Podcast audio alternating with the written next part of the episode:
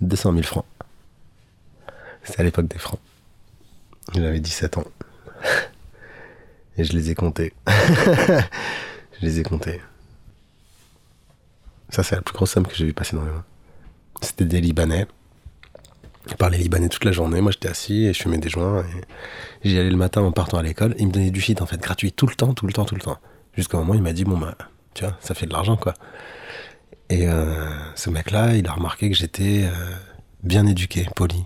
Que je piquais pas de thunes, qu'il pouvait m'envoyer faire les courses, je lui ramenais la monnaie, ce genre de choses. Donc, il y a un moment il m'a dit, euh, tu passes en formation, là. C'est toi le futur poulain et tout, là, c'est bon, je te prends.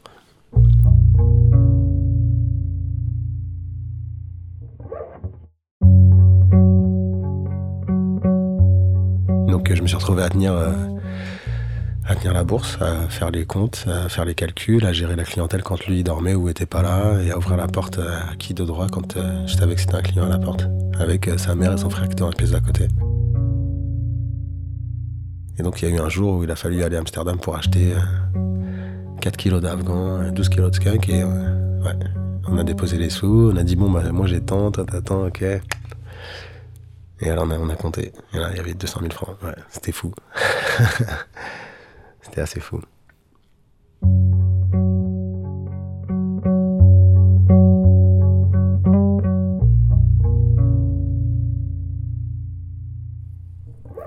Bah, quand j'avais 16 ans, j'avais un gilet pare-balles, deux grenades, un permis de conduire et un pistolet à grenaille. C'était des trucs dans lesquels j'avais investi parce que j'avais des thunes. Euh,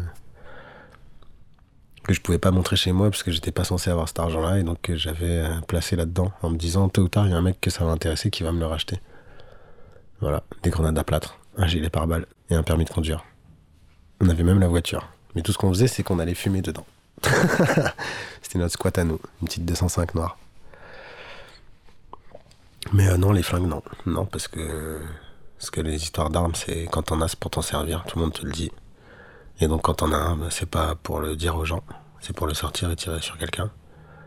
D'ailleurs, tous les mecs qui ont sorti un flingue et qui voulaient pas s'en servir sont morts. Pareil avec les couteaux.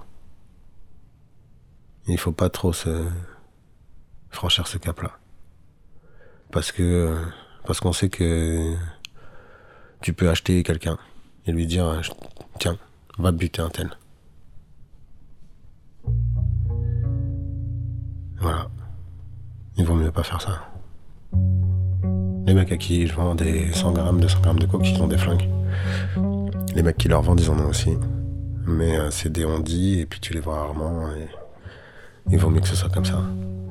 Si t'es vraiment chaud dans le business et que tu mets des, 3-4 000 euros dans tes poches euh, toutes les semaines ou toutes les deux semaines, tu vas pas en parler à trop de gens et donc va falloir se protéger quoi. Tu te protèges pas avec une petite une bombe lacrymo hein, ou un taser, c'est un flingue.